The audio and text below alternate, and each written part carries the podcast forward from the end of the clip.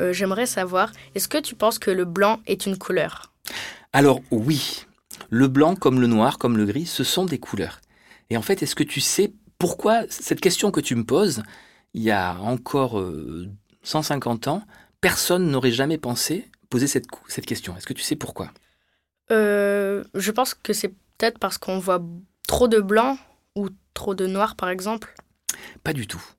C'est tout simplement parce que euh, on a inventé la photographie et les photos étaient en noir et blanc quand la photo a été inventée. Après, on a inventé le cinéma qui était aussi en noir et blanc. Et puis un jour, on a commencé à faire de la photo en couleur. Donc la photo, elle était soit en couleur, soit en noir et blanc.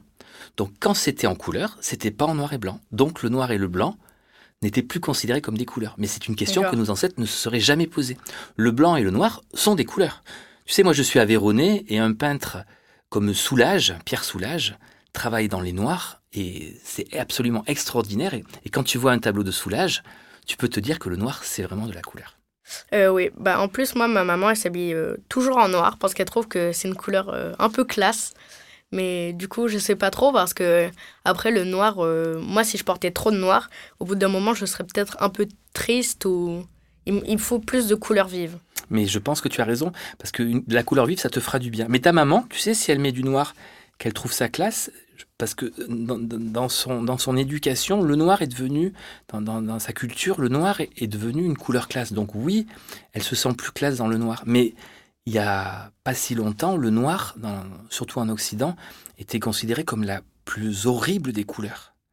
Regarde, quand on est en deuil, une femme ou un homme en deuil, on se met en noir, ça veut dire qu'on n'est plus dans la séduction. Mm. Tous les métiers on ne doit pas être dans la séduction, on est en noir. Un juge d'instruction, il est habillé en noir. Un curé, il est habillé en noir. Mm. Donc quand tu portes du noir, ça veut dire que tu n'es pas dans la séduction. Donc ça a été, c'était pendant très longtemps la couleur la moins classe mm. qui soit.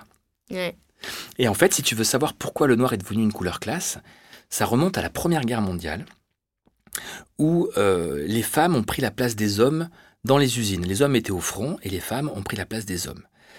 Euh, quand euh, les femmes ont repris entre guillemets leur place à la maison et que les hommes sont revenus à l'usine, elles se sont un peu révoltées en disant mais nous aussi on est, euh, on a droit de, d'être émancipés, donc on a droit de porter les couleurs des hommes parce que les hommes portaient déjà du noir en 1900, dans les années dans les années 10 en France. Donc les femmes ont commencé à s'habiller en noir avec la mode des garçonnes. Et tu as Coco Chanel en 1926 qui a créé sa petite robe noire. C'était pour montrer que les femmes pouvaient s'émanciper. On n'était pas forcément en deuil quand on portait du noir. Et cette petite robe noire a fait tellement euh, fureur dans le monde que c'est devenu la référence de la couleur classe, comme dit ta maman. Audrey Hepburn, Catherine Deneuve, etc. ont porté cette robe noire avec un collier de perles et c'est devenu ce qui est le plus classe qui soit. Ok.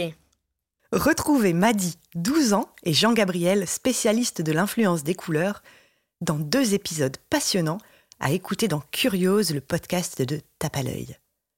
Dans le premier, ils discutent de l'étonnant pouvoir des couleurs sur nos enfants, et dans le second, ils parlent de la synesthésie, un super pouvoir que Madi a en commun avec Lady Gaga, Verlaine, Kandinsky et 2% d'entre nous. Deux épisodes qui sont, comme d'hab, à écouter avec vos enfants ou non. Ça, c'est vous qui voyez.